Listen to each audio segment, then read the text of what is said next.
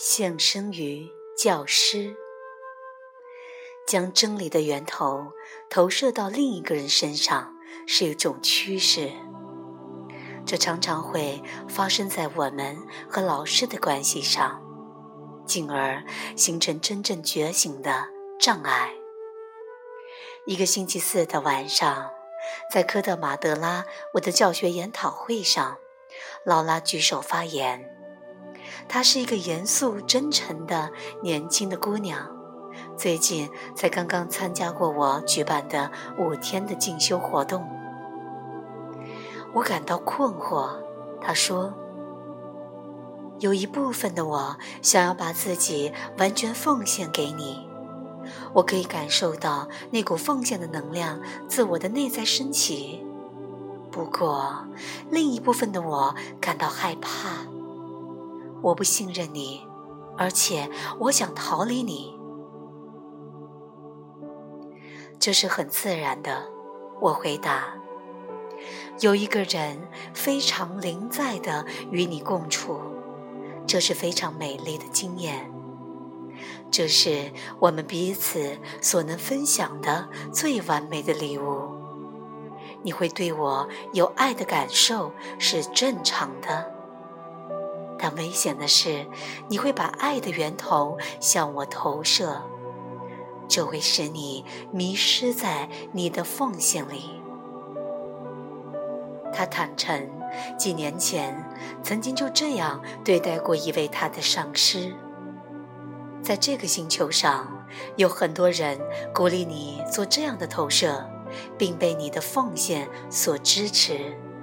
他们希望你把自己献给他们，所以在你的奉献中自然会产生怀疑，这不足为奇了。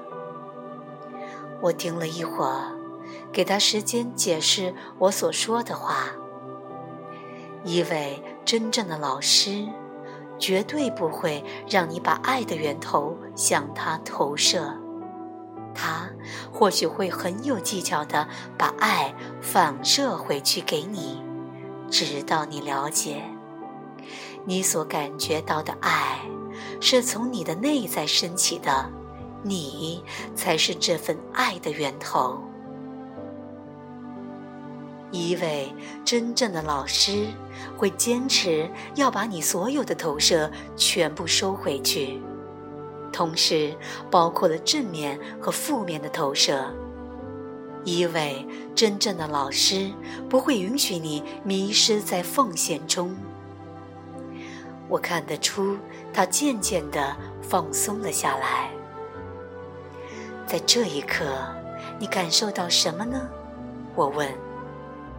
我感到非常临在。他安静地回答。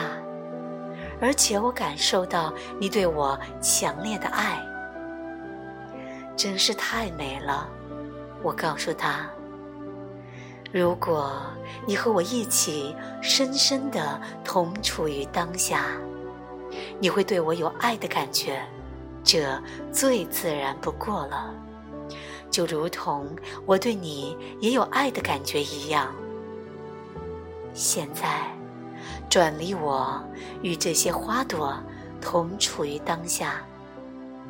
他转过身去，与桌子上的花朵深深的同处于当下。现在你的感受如何？我问他。他回应时看起来光芒四射。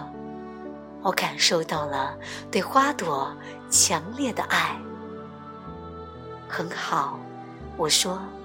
现在，如果你望向远山，你会感到对他的爱。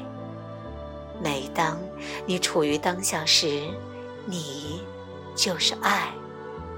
而每一样与你同处于当下的事物，都会将这份爱投射回去，返还给你。